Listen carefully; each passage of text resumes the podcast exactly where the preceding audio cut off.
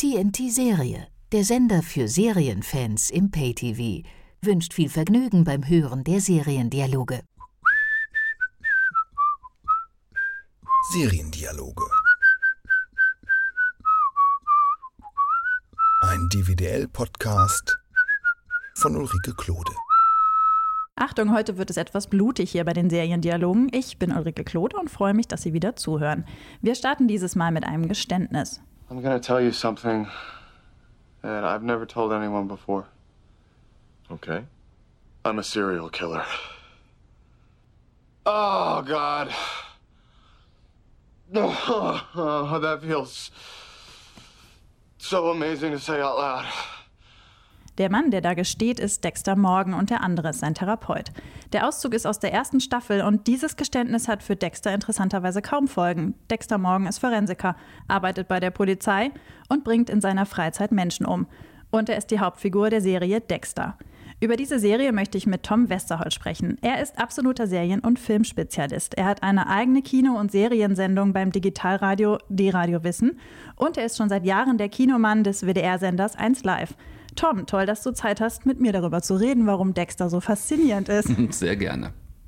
Nach der Faszination gibt es wie immer noch ein paar Tipps. Tom wird uns Dexter Unbedeckten verraten, welche Folgen man am besten gucken sollte.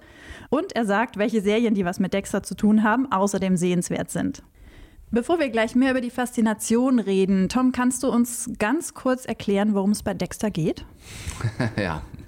Ja, Dexter Morgan ist ein auf den ersten Blick sehr unscheinbarer Typ, hat ein bisschen was Nerdiges sogar, ist ein sehr wortkarger Typ, so ein Technikfreak, der bei der Polizei dafür zuständig ist, Tatorte zu lesen, der darauf spezialisiert ist, vor allem Blutspritze an Tatorten so zu lesen, dass man daraus einen Tathergang rekonstruieren kann und eventuelle Rückschlüsse auf den Täter ziehen kann. Was seine Kollegen allesamt nicht wissen ist, dass Dexter Morgan selbst Menschen umbringt. Ganz gezielt, ganz ausgewählte Menschen, die alle Schreckliches getan haben, die Mörder sind oder Vergewaltiger sind, die die Polizei bisher nicht gekriegt hat. Und diese Menschen jagt er, während er parallel selbst bei der Polizei arbeitet. Also Dexter, das sind viele Tote, das ist viel Blut. Nicht unbedingt Blut, das er selber vergießt. Mhm. Dazu kommen wir ja später noch. Mhm. Ähm, und Unmengen Plastikfolie. Das spielt ja auch eine große Rolle ja. bei ihm. Das ist ja auch, man sieht ja auch immer, wenn man irgendwo Dexter-Bilder sieht, hat er ja meist irgendwie die Plastikfolie vom Gesicht. Mhm. Ähm, wie bist du dazu gekommen, die Serie zu gucken? Ähm, ich habe über die Serie gelesen und habe tatsächlich von einigen Leuten gehört, die gesagt haben, ey, guck da mal rein, es ist total spannend, weil dieser Typ sich permanent äh, verstecken muss, weil der permanent aufpassen muss, dass diese zweite Identität nicht auffliegt. Und das ist was, was mich total fasziniert hat. Also ein Mensch, der mit zwei Identitäten durchs Leben geht, die unterschiedlicher nicht sein können. Auf der einen Seite Gesetzeshüter, auf der anderen Seite systematischer Killer. Gut, diese eine Sache, dass er immer mit dieser verdeckten Identität leben muss, ist faszinierend. Noch zwei, drei andere Sachen, die du faszinierend findest, kurz in Stichworten, damit wir dann gleich nochmal drüber reden können? Ja, ähm, zum anderen ähm, die Tatsache, dass er fand ich zumindest immer so ein bisschen, wie unser persönliches moralisches Gewissen funktioniert. Dass er im Endeffekt das macht, was wir oft denken, zumindest im Hinterkopf denken, wenn man wieder mal hört, dass ähm, irgendeine Straftat nicht wirklich äh, bewiesen werden konnte, dass irgendwelche Täter dann doch am Ende mit einer geringen oder gar keinen Strafe wieder auf freien Fuß gesetzt werden und dass Dexter sich halt um genau diese Typen kümmert und sagt, okay, wenn die Justiz euch schon nicht kriegt, dann krieg ich euch aber. Dieses quasi moralische Gewissen, was wir alle haben, was natürlich niemand von uns in die Tat umsetzen würde, aber dass er derjenige ist, der es dann tatsächlich doch einfach macht. Das ist schon sehr spannend.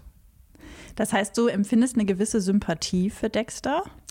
Zwingend, ja, na klar, sonst wird die ganze Serie nicht funktionieren. Die Sympathie muss hergestellt werden und die wäre natürlich nicht hergestellt, wenn Dexter einfach ein Typ wäre, der durch die Gegend rennt und wahllos unschuldige Menschen niedermetzelt. Das haben die ja ganz schlau gemacht, sondern er ist ja der Typ, der sich ganz gezielt Opfer aussucht, bei denen wir als Zuschauer ganz schnell ein Gefühl kriegen von, der hat's verdient. Der hat's verdient. Das ist so ein schlimmer, so ein schlimmer Mensch, so ein übler Killer, so ein Kindermörder oder was auch immer.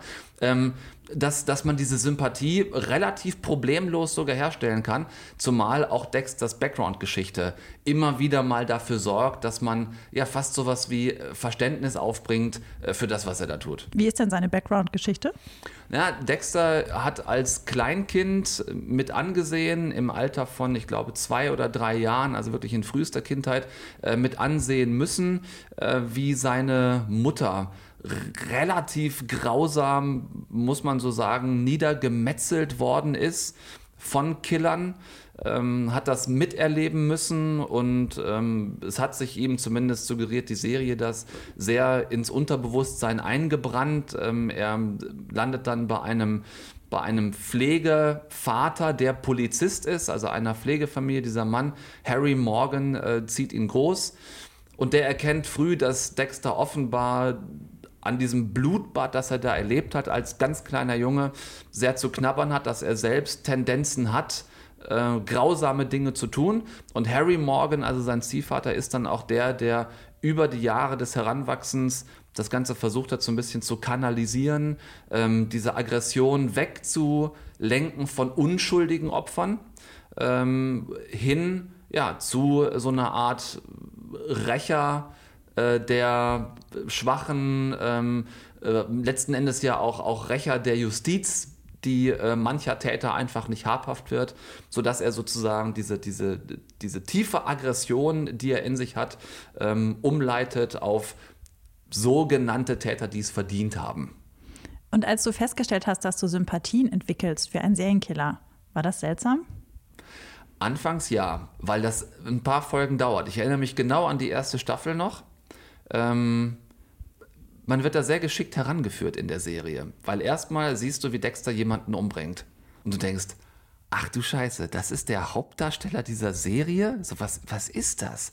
Und erst nach und nach ähm, lernst du Dexter kennen. Erst nach und nach weißt du zum einen, warum er das macht, was er erlebt hat und wie gesagt, dass er sich seine, seine Opfer ganz gezielt äh, aussucht und, und ähm, und damit sozusagen wächst auch diese Sympathie für ihn erst langsam oder dieses Verständnis für ihn, was man dann entwickelt, äh, wächst dann sehr langsam und erst so mit der Zeit. Von Anfang an ist die Sympathie definitiv nicht da. Und ich könnte mir aber vorstellen, ich überlege jetzt gerade, wie ich reagiert hätte. Also ich muss dazu sagen, ich habe Dexter so hin und wieder gesehen, aber mhm. immer mal so einzelne Folgen und jetzt nicht konsequent von Anfang an wie ich reagiert hätte. Ob ich gesagt hätte, ich will mit diesem Typen nichts zu tun haben? Hm, kommt wahrscheinlich darauf an, wie, man, wie es eingeführt wird. Ja, es ist, ähm, das Spannende an der Serie ist ja nicht, dass Dexter morgen Leute umbringt. Das passiert und wir wissen, warum es passiert. Das Spannende ist das Doppelleben, das er führt. Dass er auf der einen Seite diese Morde begeht, die für ihn ja aus seiner Perspektive nichts anderes als Aufräumarbeiten sind. Er in, aus seiner Sicht befreit er ja die Menschheit von wirklich bösen Killern und, und ganz schlimmen Menschen. Ähm, das Spannende ist einfach, dass es niemand wissen darf. Dass er parallel selber bei der Polizei arbeitet, diese Morde begeht, natürlich teilweise auch Leichen gefunden werden, seine eigene Dienststelle anfängt zu ermitteln in diesen Morden und er gleichzeitig dafür sorgen muss, dass nichts auf ihn zurückzuführen ist, während er so tut, als würde er seiner Dienststelle beim Aufklären dieser Morde helfen. Das ist im Endeffekt das, was den Thrill ausmacht bei, bei Dexter, warum man dranbleibt und so oft in dieser Serie dieses Gefühl hat von, da kann er jetzt nicht mehr rauskommen. Es, es kann nicht sein, es kann, es kann nicht gehen. Und trotzdem gibt es dann doch wieder irgendeine Möglichkeit und er kommt dann halt doch raus. Und das insgesamt acht Staffeln lang. Also im Grunde ist es ja dann immer wieder ein, oh Gott, jetzt wird er bald geschnappt und dann, ach, er wurde doch nicht geschnappt. Und trägt das acht Staffeln lang? Das ist das Problem jeder Serie auf diesem Planeten. Mein Lieblingsbeispiel, How I Met Your Mother. Oh wieso, nein. wieso guckt man sich neun Staffeln lang an, wie Ted seine Frau findet? Das Problem hast du überall. Das Problem hast du auch bei Lost. Sieben, acht Staffeln lang. Warum, was machen die jetzt auf dieser einsamen Insel? Das ist klar, du kommst ja aus dem Thema der Serie nicht raus. Und auch bei Dexter gab es natürlich stärkere Staffeln und es gab deutlich schwächere Staffeln bei mir war es dann so am Ende, ich bin dabei geblieben, weil ich einfach, irgendwann willst du wissen, wie geht's aus. Mm, okay. Irgendwann interessiert dich nur noch, okay, das Prinzip Dexter hast du ja nach zwei Staffeln spätestens verstanden. Dann gibt es durchaus nochmal Ideen für eine dritte, vierte, fünfte Staffel, indem du einfach sagst, Jetzt kriegt er mal einen Gegner, dem er überhaupt nicht gewachsen ist. Mhm. So. Oder du, du positionierst die Menschen um ihn herum einfach ganz anders. Seine Schwester spielt ja auch äh, eine entscheidende Rolle. Ich will da nichts spoilern. Manche hat vielleicht Dexter noch gar nicht gesehen und möchte das noch nachholen. Aber allein, wie sich das Verhältnis zwischen Dexter und seiner Schwester Deborah von Staffel zu Staffel immer wieder ändert, die ist auch Polizistin, ist sogar irgendwann seine Vorgesetzte, so. Ähm, wie also auch, auch ähm, Schach gespielt wird mit den Figuren um Dexter herum. Das sorgt dann für die Spannung. Nicht mehr die Thematik, Dexter bringt Leute um und darf nicht erwischt werden. Das haben wir irgendwann alle gerafft. Aber dann, wie gesagt, kommt es für mich bei einer, bei einer guten Serie darauf an, wie schaffst du es von Staffel zu Staffel, die Schachfiguren zu verschieben. So, das macht dann den Reiz aus. Das ist interessant. Du hast ja eben How I Met Your Mother erwähnt. Und ich finde, bei How I Met Your Mother haben sie es eben nicht gut hingekriegt. Es gibt zwischendrin zwei, drei Staffeln, die man einfach weglassen hätte können, Ja. ähm, die einfach nur nervig waren. Und Ja, ich bin trotzdem dachte, mein Gott, warum macht ihr das? Es ist, äh, Ja. ihr walzt das hier jetzt aus. Und die letzte Staffel hat mich dann wieder versöhnt. Aber es Mhm. ist so, man merkt, dass dann doch oft halt der Kommerz leider dann doch immer wieder das Wichtigste ist. Aber Ja. schön, dass sie das bei Dexter halt dann doch intelligent weiterentwickelt haben. Das, das beruhigt mich ein bisschen, dass es doch so Serienmacher auch noch gibt. F fand ich zumindest. Also im Vergleich, wie du gerade gesagt hast, zu How I Met Your Mother, wo dann irgendwann diese ganze Nummer mit, äh, mit Ted und Robin und Barney und Robin, die war fünfmal erzählt. So äh, Lily und Marshall konnten sich auch nicht mehr als einmal wirklich ernsthaft trennen. Und dann So- immer neue Frauen für Ted, die dann irgendwie auch nicht von der man von vornherein weiß, dass es sowieso nichts wird. Ja. So, das, das kann man besser und kann man schlechter lösen. Und ich fand zumindest, also die letzten, ähm, bei, bei Dexter hätte man beispielsweise auch hingehen können und sagen können, also nach sechs Staffeln hätte die Nummer auch durch sein können. Mhm. Die vierte Staffel mit dem Trinity Killer. Die war im Endeffekt ein absolutes Highlight und man hätte dann über die fünfte, vielleicht noch die sechste, quasi die Geschichte dann zu Ende erzählen können. Dass es noch eine siebte und achte Staffel gegeben hat, im Fall von Dexter sicherlich auch unnötig. Ähm, warum ist die Trinity-Staffel ein Highlight? Deiner Meinung nach? Ja, es ähm, zwei Gründe, die für mich im Vordergrund stehen. Zum einen, weil sie unheimlich intelligent geschrieben worden ist. Das meinte ich eben, als ich gesagt habe, ne? dann schafft man es wirklich mal, ihm einen Killer gegenüberzusetzen, den er jagt, dem er eigentlich überhaupt nicht gewachsen ist.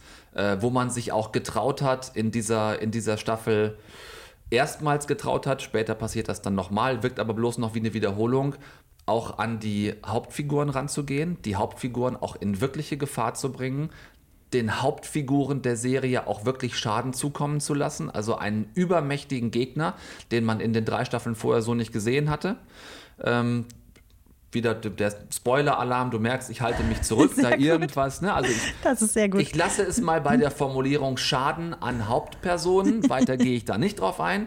Und der, der zweite große Grund ist einfach John Lithgow, der ihn spielt, diesen Trinity-Killer, der ein fantastischer Schauspieler ist, den viele aus vielleicht eher so Komödienzusammenhängen kennen, aber der diesen irrsinnigen Psychopathen der Trinity ist, so diffizil und so gut spielt, ähm, dass es einfach die ganze, die ganze Staffel aus dieser Serie raushebt.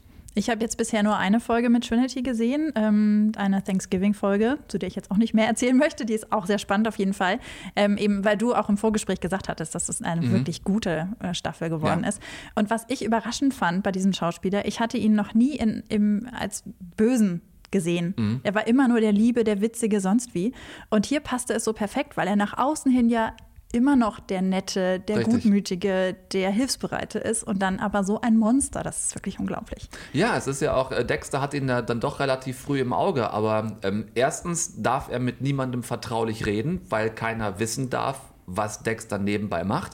Und selbst so zaghafte Versuche, wenn er versucht, seine Kollegen in Richtung dieses, dieses, dieses Killers zu schieben, dann kriegt er ja genau das auch als, als Reaktion. So, das ist absurd und der doch nicht, also doch nicht der. Und wir als Zuschauer sitzen ja aber da und wissen genauso viel wie, wie Dexter, weil wir ja die ganze Serie durch seine Augen sehen. Und das macht es nochmal wieder spannender in dieser vierten Staffel, dass du denkst, Mann, Leute, also, also, wenn ihr einfach schneller seid als Dexter, dann kann der Typ auch einfach in einem Knast landen bis an sein Lebensende. Aber ähm, wieder so eine Zwickmühle, in der Dexter steckt, da sind wir wieder beim Stichwort Sympathie oder Verständnis. Er ist ja auch umgeben immer wieder von Kollegen, die nicht das sehen, was er sieht während er den Killer im Auge hat und schon plant, wie er ihn vielleicht umbringen könnte, tappt die Polizei im Dunkeln, der Typ begeht vielleicht noch eins, zwei, drei Morde mehr. Und als Zuschauer denkst du dir, ja Entschuldigung, wenn ihr es nicht macht, von offizieller Seite, von Seiten der, der Justiz aus nicht macht, ja dann bitte Dexter, hier ist der Freifahrtschein, erledige es bitte auf deine Art und Weise. So absurd moralisch das natürlich ist, aber als Mensch, der die Serie schaut, in dem Augenblick entwickelt sich wirklich dieses Gefühl. Aber könnte Dexter theoretisch die Kollegen nicht noch ein bisschen mehr stupsen? Also so, dass man sich denkt, mein Gott, der müsste den Typen jetzt nicht umbringen. Der kann ihn ja einfach nur irgendwie dingfest machen. Ja, aber das ist ja, das ist ja dann wiederum das äh, natürlich wenigstens moralisch fragwürdige an der, an der Serie. Das ist ja nicht das, was er will. Er will diese Killer ja selber umbringen. Weil er ja auch offen dazu steht, diesen, er spricht in der Serie immer von dem Drang. Das ist immer das Wort. Es gibt zwei entscheidende Worte bei Dexter. Das eine ist der Drang, von dem er selbst auch immer wieder redet, ähm, diese Tat selbst auszuführen. Und das andere ist der sogenannte Kodex, den er von seinem Ziehvater äh, Harry Morgan gelernt hat. Das ist wirklich wenn man schon so eine Bestie ist wie Dexter, dass man dann wenigstens nur äh, Leute töten darf, die es in Anführungszeichen verdient haben. So. Und äh, diesem Drang will er schon auch selber nachgehen, nach diesem Kodex die Killer nach Möglichkeit selbst auszuschalten. Das heißt, ihm ist es eigentlich ganz recht, dass die Kollegen nicht darauf kommen. Ja, na klar, er, okay. ist, ja, er ist ja der, bei dem nicht auffallen darf, dass er die Kollegen im Dunkeln hält. Mhm. So. Okay. Ne? Also klar, arbeitet er an den Fällen mit, so, aber sein Anspruch ist immer, äh, er gibt die Daten, die er hat, zwar weiter an die Kollegen, hält aber die entscheidenden Daten auch teilweise zurück. Ach so, er behindert weil, auch noch die Arbeit. Weil er, wow. will, er will natürlich den, er will den Killer natürlich eigentlich schon selbst kriegen. Wie gesagt, wenn die Kollegen, für ihn ist es, ich weiß nicht, ob es letzten Endes auch ein Wettrennen mit seinen Kollegen ist, zu sagen, so wir können ja mal gucken, wer schneller ist, ihr oder ich. Hm. Aber ähm, diesen, diesen Drang hat er und er will die Tat nach Möglichkeit am liebsten selbst begehen, ja. Ich habe vorhin ja schon mal die Plastikfolie erwähnt. Mhm. Und äh, Dexter ist ja eigentlich eben Forensiker, der auf Blut spezialisiert ist. Mhm. Und er vermeidet ja das Bluten, Richtig. wenn er Leute umbringt. Wobei das nicht ganz stimmt. Mhm. Äh, seine, seine Morde sind in der Regel schon sehr blutig, weil er seine Opfer in der Regel mit einem Messer tötet. Da gibt es ein Ritual, haben wir das dritte Wort schon. Also wir haben Ritual, wir haben Kodex und wir haben Drang. Äh, das Ritual ist schon auch wichtig. Dexter bereitet sogenannte Tötungsräume vor. Das heißt, er sucht sich einen Raum, das kann irgendwo sein, keinesfalls bei sich zu Hause, das kann irgendeine Lagerhalle sein, das ist teilweise sogar auch die Wohnung des Opfers dann selbst, also dieses kann es nicht oft genug sagen, immer noch dieses Killers, dieses Mörders oder wen auch immer er da ausfindig gemacht hat. Er ähm, kleidet dieses Tötungszimmer vollständig mit Folie aus, ähm, bereitet einen Tisch vor. Das kann auch wirklich dann ein Tisch sein. Und ähm, an diesem Tisch ist das Opfer mit ja, letzten Endes zigfach drum gewickelter Frischhaltefolie sozusagen fest, festgemacht. Ähm, und Dexter könnte ja einfach hingehen und, weiß ich nicht, in irgendwelchen dunklen Gassen Leute erschießen. Aber es folgt immer, wie gesagt, diesem Ritual mit dem Tötungsraum, mit der Frischhaltefolie. Die, äh, die, die Killer, die er dann umbringt, sind bei Bewusstsein, weil er ihnen nochmal ihre Taten vor Augen hält. Ja. Also okay. er zeigt ihnen Opfer ähm, in Form von Fotos nochmal vors Gesicht und äh, macht ihnen in diesem Augenblick auch immer klar, warum ihr Leben in wenigen Minuten enden wird. So, und äh, tötet seine Opfer in der Regel mit einem Messer, aber dadurch, dass der gesamte Raum mit Folie ausgestattet ist, ähm, gelingt es ihm, den Tatort so zu verlassen, dass nirgendwo auch nur ein einziges Tröpfchen Blut nachgewiesen werden kann. Er entsorgt die Leichen auch so, dass sie niemals gefunden werden können, bis auch Dexter irgendwann mal den einen oder anderen kleinen Fehler macht. Denn irgendwie muss man die Serie ja spannend halten. Ich wollte gerade sagen, sonst wäre es ja auch nicht spannend, wenn er das Richtig. perfektioniert hätte. Genau. Wenn man über Dexter redet, kommt man ja auch nicht drum herum, ähm, über das Finale von Dexter zu reden. Keine Sorge, wir werden jetzt nicht spoilern, sondern einfach Nein. nur, das Interessante an dem Finale ist ja, es war für Showtime ein Rekord an Zuschauern, aber fast alle Zuschauer waren extrem enttäuscht. Und wenn mhm. man jetzt bei der IMDb mal reinguckt, mhm. da ist das äh, Durchschnittsrating für, für Dexter 8,9 von mhm. 10 Sternen, finde ich richtig gut. Mhm. Aber wenn man ja. sich dann das finale Rating anguckt, 4,9, das ist echt krass. Wie fandst du das Finale? Ohne jetzt inhaltlich was zu verraten. Ich werde überhaupt nichts inhaltlich verraten. Äh, ich kann dir nur sagen, ich hätte für das Finale von Dexter wahrscheinlich keine 1,9 gegeben. von möglichen zehn Punkten. Ich rätsele seit Jahren wirklich genau an diesem Phänomen herum. Das ist ja kein Dexter-Phänomen, das ist ein Serienphänomen. Ich weiß nicht, warum so viele Serien, die so erfolgreich waren, ein so schlechtes Ende haben. Rausnehmen würde ich an dieser Stelle 24. Ende, mhm. der, Ende der achten Staffel fand ich gut gelöst. Mein Lieblingsbeispiel, zurück zu How I Met Your Mother, ich habe fast gekotzt bei dem Ende. Ja, ich fand das Ende ja gut, aber oh. ich gehöre, glaube ich, zu einer das, Minderheit. Ich weiß, das ist so, ähm, das gleiche bei Lost. Das, wie, wie habe ich Lost geliebt? obwohl sie die ganze Zeit auf der Insel zwischendurch mal runter, dann wieder auf der Insel waren und man eigentlich schon wusste, was da passiert. Es war trotzdem immer noch spannend. Und dann dieses Ende von Lost, grauenvoll. Ganz, ich könnte ganz viele Serien aufzählen. Ich war auch mit dem Ende von Breaking Bad nicht einverstanden. Bei Dexter, muss ich zugeben, äh, hat mich das Ende maßlos geärgert, weil es sich mit einem Mal in einer Form von Theatralik ergießt und weil es völlig weggeht von dem eigentlichen Gefühl, was diese Serie immer vermittelt hat. Ähm, rutscht es dann ab in so eine, in so eine äh, romantisierte ähm, äh, äh, Schmierlappentheatralik, die wirklich ganz, ganz schlimm war. Ich weiß dann manchmal nicht, ob zwischendurch auch die Autoren so sehr durchgewechselt worden sind bei einer Serie, ob dann der Sender äh, irgendwie einen Einfluss drauf hat und Druck macht und sagt, es muss aber irgendwie rund sein am Ende, irgendwie muss ja so.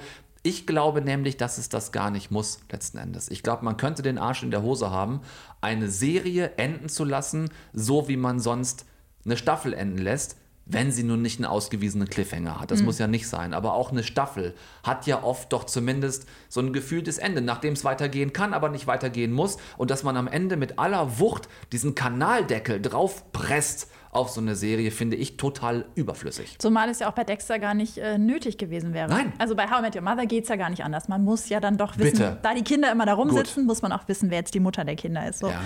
Aber bei Dexter hätte man das ja auch einfach irgendwie enden lassen können. Ja, okay. ja man, man versucht dann tatsächlich auch, und das ist auch jetzt äh, kein Spoiler, man versucht auch, es irgendwie enden zu lassen in so einer, das, vielleicht ist das ganz gut, ähm, man versucht es enden zu lassen in einer unendgültigen Endgültigkeit. Ist es vielleicht so, dass wir Zuschauer zu viel erwarten vom Ende?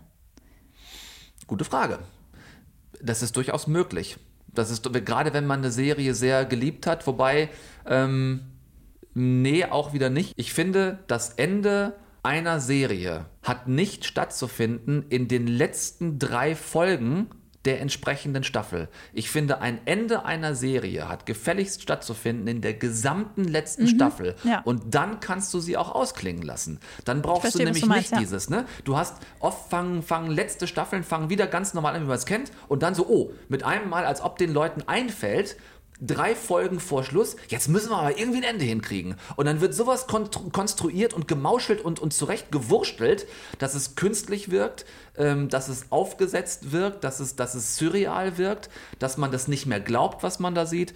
Und deshalb, das fand ich bei 24 wirklich gut gelöst, denn da war es so, da war diese gesamte achte Staffel, nach der ja auch lange, lange, lange Pause war, bis dann dieser auch wieder unnötige zwölffolgige Wurmfortsatz mit der neunten Staffel kam, aber da hat man es in der eigentlich letzten achten Staffel so gemacht. Die hat sich schön komplett durchgezogen. Dieses Abschiednehmen ging durch die gesamte Staffel. Und dann kann man Jack Bauer am Ende auch wirklich einfach gehen lassen. Mm, okay.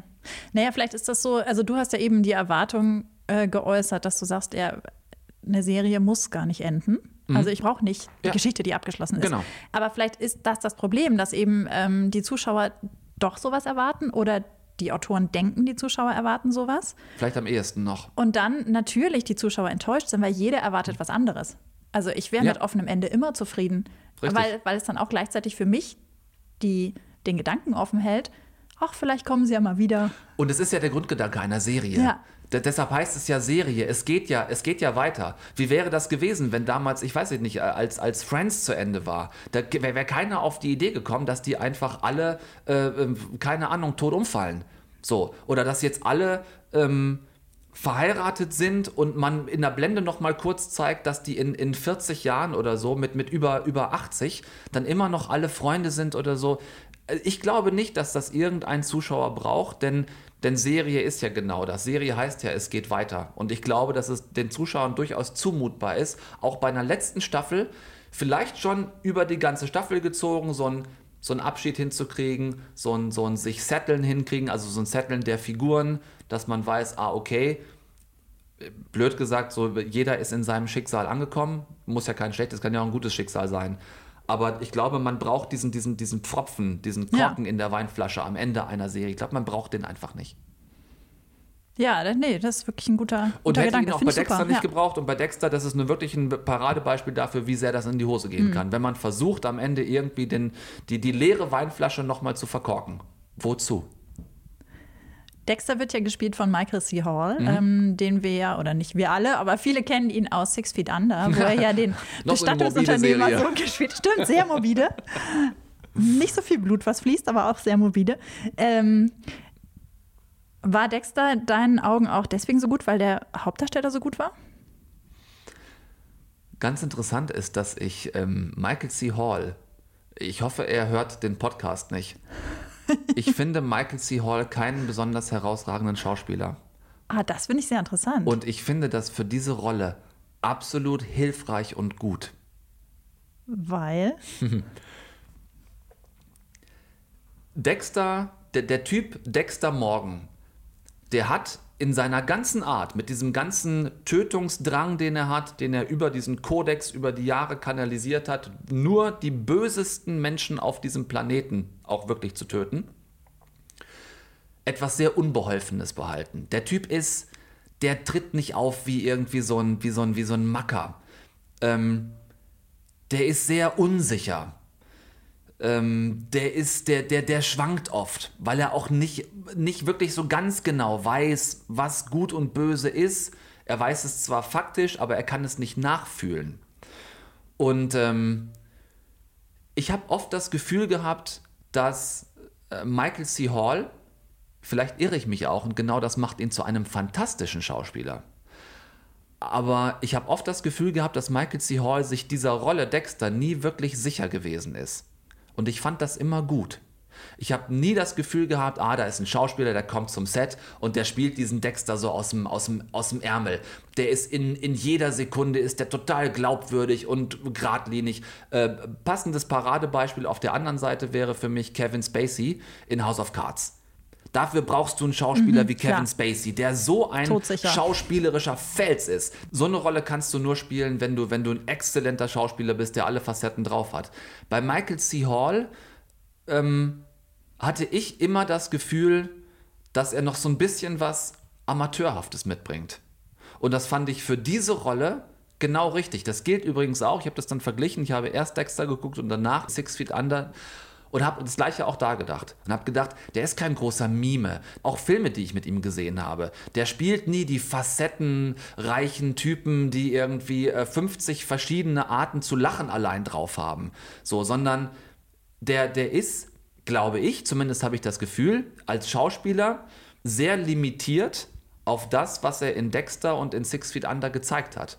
Und deshalb bin ich eigentlich ganz froh gewesen, dass er ähm, Dexter gespielt hat und nicht irgendein anderer Schauspieler, der ja so einen, so einen super souveränen äh, Dexter dahingelegt hätte, weil es, glaube ich, gar nicht zur Serie gepasst hätte. Und wie gesagt, natürlich kann man jetzt auch sagen, das ist, das zeichnet einen guten Schauspieler aus, dass er sich so reduzieren kann. Mhm. Ich habe ihn aber auch in anderen Rollen gesehen, nicht nur in Six Feet Under. Und äh, mir danach mein Urteil gefällt, dass er einfach nicht der begnadetste Schauspieler auf diesem Planeten ist, aber auf solche Rollen halt einfach durch diese Art, die er hat, einfach perfekt passt. Hast du ihn schon mal interviewt? Leider nie. Hätte mich mal sehr interessiert. Hätte mich äh, äh, wirklich interessiert, wie er als Gegenüber ist, wie er als Gesprächspartner ist. Ich habe Interviews mit ihm gesehen. Ich glaube, nach dem, was ich gesehen habe an, an Interviews, äh, dass er grundsätzlich auch ein, äh, nein, kein Typ ist, der, das sollte das nicht heißen. Es klang gerade so, als würde ich sagen, dass er auch ein Typ ist, der in seiner Freizeit Leute umbringt. ähm, nein, ich glaube, dass er ein Typ ist, der, äh, der, der ähm, sich sehr zurücknimmt. Dass er, ich glaube, dass er, dass er durchaus auch ein bisschen was, was Schüchternes hat, dass er keine, keine Rampensau ist. Ähm, das ist zumindest der Eindruck, den ich, den ich von ihm habe. Insofern muss man das größte Kompliment wahrscheinlich den Leuten machen, die ihn für diese Rolle gecastet haben, die ihn genau dafür gefunden haben und, und gesehen haben, dass er mit seiner Art zu schauspielen, mit dem, was er zu leisten imstande ist, gerade diese Rolle ganz besonders gut spielen kann. Ja, ich glaube auch, dass ähm, Casting Director ein ein sehr, sehr verantwortungsvoller Beruf ist. Also es ist, Definitiv. Das ist so wichtig, gerade Ja. für Serien. Ja. Ähm, und ich glaube, das wird total unterschätzt. Äh, Zumindest die Zuschauer unterschätzt das. Ich glaube nicht, dass es im Business selbst unterschätzt wird. Aber ich glaube, das geht sogar so weit, wenn du da falsch besetzt bei einer Serie, ist es oftmals der Grund, warum nach ein oder zwei Staffeln Schluss ist. So für alle, die du jetzt von Dexter überzeugt hast und die jetzt dringend Dexter gucken wollen.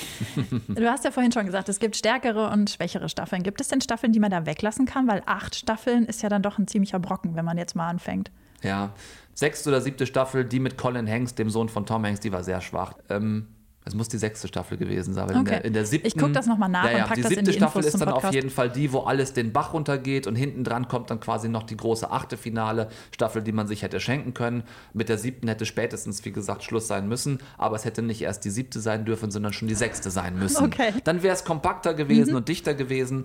Ähm, ansonsten ähm, Kann man die achte vielleicht auch weglassen? Die finale Staffel? Jein. Jein. Wenn man, wenn man sich zum Dexter-Fan entwickelt hat, dann wünscht man sich, wenn die achte Staffel zu Ende ist, dass man sie weggelassen hätte. Das Blöde ist aber, dass der Cliffhanger am Ende der siebten Staffel, da haben sie alles nochmal auf eine Karte gesetzt, merkt man auch, dass der Cliffhanger der siebten Staffel zur achten so massiv ist und so, so krass ist, dass man da nicht hätte aufhören können. Das meinte ich eben mit, man kann ja auch einfach eine Serie am Ende einer Staffel, einer Goodbye-Staffel einfach ausklingen lassen, mit einem offenen Ende. Am Ende der siebten Staffel wäre das nicht möglich gewesen, so wie die endet. Insofern muss man die achte leider gucken. Und wenn die dann rum ist, denkt man sich, hätte ich mir auch schenken können. Oh, okay, das ist natürlich ein blödes Gefühl, was dann zurückbleibt. Und zum Schluss jetzt noch die versprochenen weiteren Tipps. Welche drei Serien, die was mit Dexter zu tun haben, kannst du empfehlen? Also über eine haben wir schon kurz gesprochen. Das wäre Six Feet Under. Einfach, wenn man Michael C. Hall mal als jemanden sehen will, der Menschen unter die Erde bringt, die er nicht selber getötet hat, wo er diesen Bestattungsunternehmer äh, spielt. Auch, auch eine, eine spannende Serie, wobei ich sie nicht so lange spannend fand. Aber lohnt sich auf jeden Fall da mal reinzuschauen. Äh, dann habe ich überlegt, was es noch sein könnte und bin auf Daredevil gekommen. Ist noch eine relativ neue Marvel-Serie, also der Versuch von Marvel nach den sehr erfolgreichen Kinofilmen Avengers, äh, Thor und ähm, Iron Man, die alle in den Kinos wahnsinnig erfolgreich waren, der Versuch wieder in den Seriensektor einzusteigen, äh, eine Netflix-Serie. Einfach deshalb, weil Daredevil letzten Endes auch ein Typ ist, der so ein Doppelleben führt. Auf der einen Seite ist er ja Anwalt in so einer kleinen Anwaltskanzlei, auf der anderen Seite ist er nachts der maskierte Rächer letzten Endes auch, der Leute zur, zur Strecke bringt. Ähm, insofern passt es auch sehr gut, fand ich auch, gab es bisher erst eine Staffel von, wird aber weitergehen. Die erste Staffel fand ich sehr gut. Und ja Gott, wer jetzt also bei Dexter gemerkt hat, dass er doch ein Fable für Blut entwickelt hat und für ähm, cleane, nennen wir es bei Dexter mal spaßeshalber, Operationssäle, auch wenn der Patient in dem Fall nun mal halt nie überlebt. Äh, der kann natürlich auch nochmal in Nip-Tuck reingucken. Die äh, Serie der zwei ähm, Schönheitschirurgen, die auch weitaus mehr machen, als ähm, Brüste zu vergrößern und Lippen aufzuspritzen, die ja, äh, ähnlich äh, wie Dexter es auch tatsächlich äh, dann mal mit einem Serienkiller zu tun kriegen in ihrer Schönheitspraxis. Vielen Dank, dass du uns so einen tiefen Einblick in Dexter gegeben hast, Tom. Ja, äh, vielen Dank äh, für die Einladung genau dazu, ein bisschen was über eine Lieblingsserie erzählen zu können. Ich hoffe, dass es nicht so rüberkommt, dass ich äh, die äh, Taten von Serienkillern irgendwie, irgendwie befürwortenswert finde oder so. Ich hoffe, man hat gemerkt, dass es, äh, dass es hier bei Dexter tatsächlich um einen immer wieder mal gewaltigen Spannungsbogen geht, der eine große Faszination ausmacht. Wer jetzt sofort mit Dexter loslegen möchte, ich packe natürlich die ganzen Infos zur Serie und auch die Infos zu den anderen Serien, die wir hier angesprochen haben, wie immer auf die Podcast-Seite zum Nachlesen. Und dann freue ich mich, wenn Sie nächste Woche wieder dabei sind. Seriendialoge. Ein DVDL-Podcast von Ulrike Klode. Und wieder verstecken sich Serien im Intro und im Outro. Wer sie rausfindet, ich freue mich über eine Mail an klode.dwdl.de. Redaktion und Produktion Ulrike Klode. Sounddesign Joachim Budde.